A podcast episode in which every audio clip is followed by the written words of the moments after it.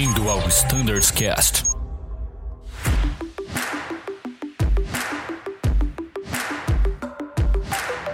Buenas, pessoal. Sejam bem-vindos a mais um episódio do Standards Cast. Meu nome é Thiago Biasdorf e hoje estou aqui com o Holtman, com o Marinheiro, para a gente falar das atualizações do recém-alterado procedimento de fechamento e abertura de portas.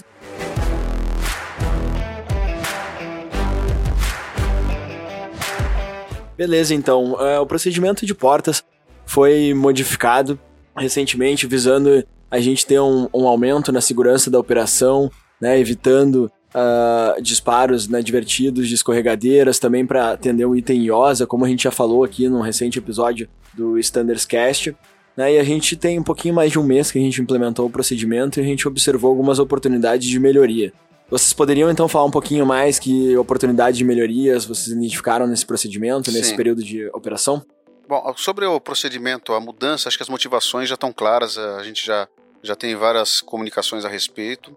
É, aí entramos na fase de, de uma larga amostragem do projeto, né, onde a gente passou a acompanhar diversos voos no dia a dia da operação, né?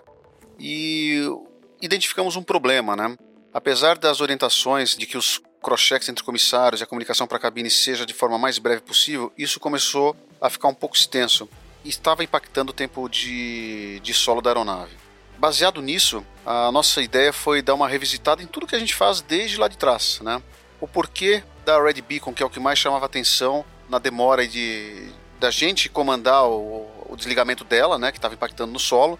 É, qual era a motivação dessa Red Beacon ligada? O que, que ela estava protegendo, né, uh, em nossa operação? Bom, primeiro a gente foi pegar uma, uma análise dentro aqui da, da nossa empresa, né? Quantos eventos a gente teve de disparo de escorregadeira no momento do desarme delas, né? Não tivemos. Os nossos eventos ocorrem na abertura das portas, ou seja, a, quando a infraestrutura já está próxima da aeronave. Escada, é, finger, caminhão, etc. Não quando a gente está propriamente no momento do desarme, né?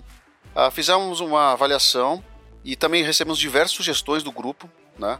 Que foi legal para a gente poder entender um pouco melhor ali. A gente viu as dificuldades, a demora que estava ocorrendo, até o desconforto dos próprios pilotos, porque todo, a gente sabe que é, todo mundo lá embaixo está esperando a nossa ação, né? E a gente resolveu voltar um pouco atrás, ou seja, como vai ficar o procedimento daqui para frente, né? Ao chegar no gate, mesma coisa que a gente estava fazendo. Fonte elétrica, corta o motor e faz o anúncio. Tripulação, desarmar escorregadeiras. Imediatamente já faz o parking flow conforme cada frota. Só não vamos desligar os cintos. Por quê? Não vamos ligar os cintos para que os comissários façam todas as ações deles com os cintos ligados, evitando aqueles incômodos que podem ocorrer lá pelos clientes. Quando a gente desligou a Red Beacon imediatamente, lá fora as ações já começaram, ou seja, não estamos mais impactando no tempo de solo. Esse é, esse é o ponto é, primordial ali. Exatamente. Então a gente está ganhando um tempo aí, uh, e claro, sem abrir mão da segurança, né? Como o Bento falou, foi bem analisado todos os nossos casos, e a Beacon de fato não traz um ganho, porque essa escorregadeira ela é disparada no momento da abertura da porta e não no momento que a gente desarma ela.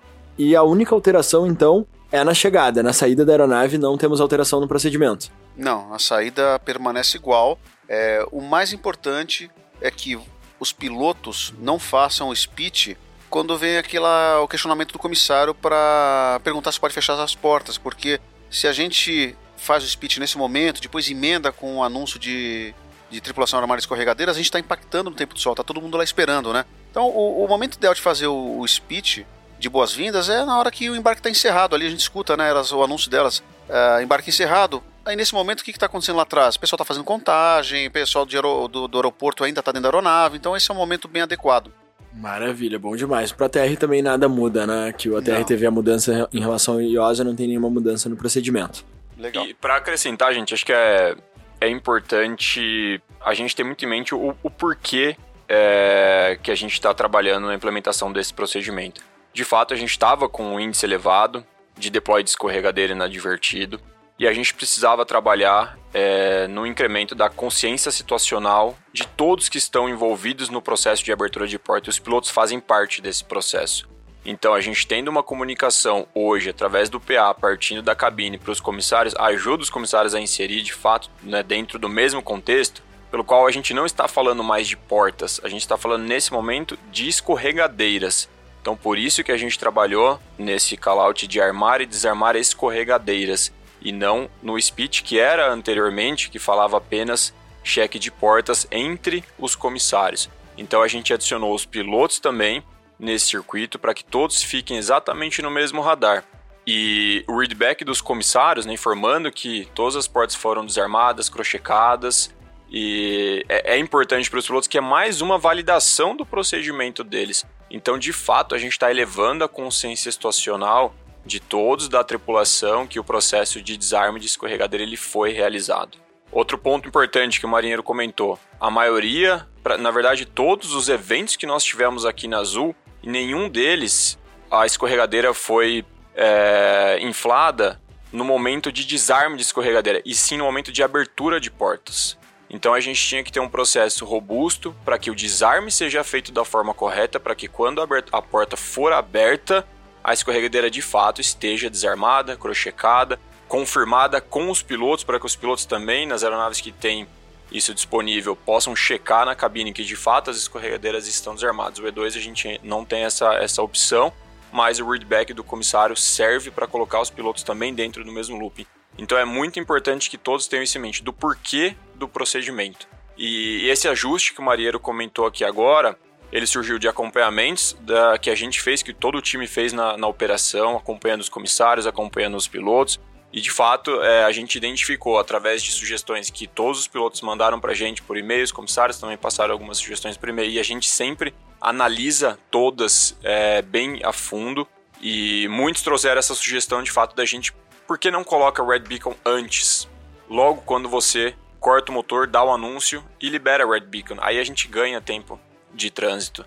Então, tudo isso veio de vocês, da solicita da, dos e-mails que vocês passaram pra gente, das ligações, WhatsApps que a gente recebeu é, com essas sugestões dos, dos procedimentos. Então, é, só para reforçar, né, para reiterar, é muito importante esse contato de vocês com, com o time de, de standards, com a gerência, para que a gente possa estar tá sempre tornando, né, de, sempre deixando os nossos procedimentos operacionais é, os mais corretos para o estilo de, de operação da Azul. Obviamente, sempre levando em consideração a segurança, que é o nosso primeiro valor, que é inegociável. E, novamente, é por isso que este procedimento surgiu para que a gente aumente a consciência situacional de todos, reduza esse nosso índice de inflação de, de escorregadeira, que é extremamente, né, é, traz muito prejuízo, né, muito prejudicial à Azul, à nossa operação. A gente acaba saindo limitado de, de clientes em, em bases fora, às vezes não dá para ter troca de aeronave, enfim, gera um prejuízo muito grande, além de gerar um perigo para as pessoas que estão em torno da, da nossa aeronave. Então é importante que todos tenham em mente do porquê desse procedimento, do porquê da alteração que a gente está trazendo feedback de todos vocês é, e sendo considerado na, na operação. E é isso, é importante é, a leitura de todos nos novos procedimentos, não só nesse, mas de todos os procedimentos que a Azul publica. A gente conta com, com a adesão de, de todos vocês e continuem nos trazendo feedback da, da operação. O Gui, e um, um ponto que é legal a gente comentar, né? É, obviamente que qualquer procedimento pode sofrer alguma revisão porque a gente vê a oportunidade de melhorias, né? A gente, uma coisa é você testar na teoria ou em voos que a gente faz com todo mundo lá combinado para a gente avaliar, né? Então tá todo mundo muito empenhado. Aí quando você solta pro dia a dia mesmo, a gente sabe que existem não é perfeito como ambiente simulador ou como voo de teste, né? Então por isso que a gente vê essas, essas melhorias. E, e o que foi legal? Estamos há um mês, um mês e meio praticamente desse novo procedimento. Quantos disparos nós tivemos? Zero. Zero. Então assim, a, a ação dos comissários está sendo eficaz. Ah, ou seja, o remédio está sendo bom. Os pequenos ajustes são agora para a gente reduzir alguns impactos e também desenrolar ah, um pouco a operação, tá? Mas as, o que tem que ficar claro é que as ações dos comissários não mudaram. Eles vão Exatamente. receber o anúncio, vão fazer o cross-check, a líder vai fazer a chamada na cabine para fazer o feedback, ou seja, todos estão no loop, beleza?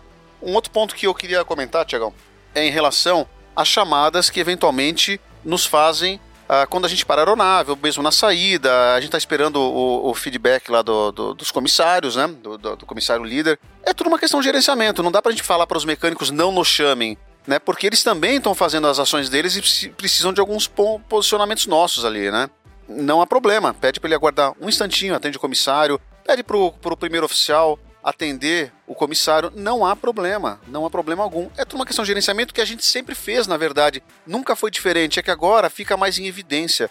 Mas a gente sempre tinha chamado de comissário, junto com chamada de mecânico, junto com controle de tráfego aéreo, ou seja, o dia a dia da operação, pessoal. No simulador eu te garanto que sai tudo perfeito. Agora na prática a gente sabe que esses times não são perfeitos. Né? Então tudo é uma questão de gerenciamento. Mas o mais importante, pessoal, o remédio está funcionando e a gente espera que continue assim. Né? Não quer dizer que hoje não vai ter um disparo. Pode ter é, fator humano, a gente erra, faz parte. Mas a, o estudo foi feito para que a gente não tenha mais esses eventos ou reduza ao máximo possível. E, eu, e está sendo bastante eficaz. Perfeito. É isso mesmo, marinheiro. Uh, e eu sempre reforço, pessoal, é muito importante nessa, nesse momento de, de transição a gente reforçar isso nos briefings Sim. com a tripulação, alinhar com os comissários e sanar qualquer dúvida Exato. ali antes de iniciar o voo ou a chave. E antes de a gente finalizar, uh, Mariner, uh, quando que esse ajuste entra em vigor e que comunicações que serão publicadas uh, além desse podcast aqui para anunciar essa alteração? Então vamos lá, vamos fazer um, um review rápido porque a gente falou muito do procedimento muito picado, espaçado, né? Agora só para uhum. todo mundo entender. Então, basicamente, aeronave parada, parking brake, fonte elétrica. Corta o motor imediatamente, tripulação desarmar escorregadeiras. E aí faz o parking flow conforme cada frota, sendo que a Red Beacon vai ser desligada nesse momento. O único item da, da do parking flow que vai ficar pendente é seatbelts e, e os, os, auxílios, na verdade, os passenger signs, né? Porque o Embraer tem a luz de, da Sterling Cockpit. É só isso. A gente fica aguardando o feedback do comissário líder. Feito ele, a gente desliga os auxílios luminosos de atrocintos e a Stanley Cockpit conforme frota ali. Esse é o resumo, tá? É, publicações. Hoje é dia 14 que a gente está gravando, tá? De abril. Na próxima terça-feira, esse podcast vai ser publicado. E simultaneamente vão ser publicadas revisão temporal do MGO, os SOPs das frotas já com adequação final e um comunicado que vai trazer um vídeo que nós gravamos mostrando tudo que a gente comentou aqui. O, a data de início efetivo do procedimento é dia 20 do 4. Tá? Isso está coordenado com as outras áreas, eles estão cientes, então basicamente é isso. A dia 20 do 4 é a, é a mudança de procedimento. A gente vai colocar um nota azul para relembrar, digamos assim, né, da, da, da, alteração. E é isso, pessoal. Estamos sempre à disposição aí através dos nossos canais que vocês estão acostumados, e-mail, WhatsApp nosso, é, para que qualquer esclarecimento possa ser dado. E por favor, envie as percepções e sugestões, porque se precisar de adequações, vamos fazer sem problema algum. O que interessa é que fique claro. Leia-se de qualquer outro procedimento, então, né, Marina? Exatamente.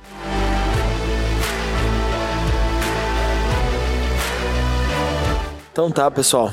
Queria agradecer a presença de vocês aqui no Standardscast. Obrigado, Gui. Obrigado, Mariner. E obrigado à audiência do pessoal de casa. Desejo obrigado, a todos excelentes voos. Até uma próxima. Abraço. Valeu.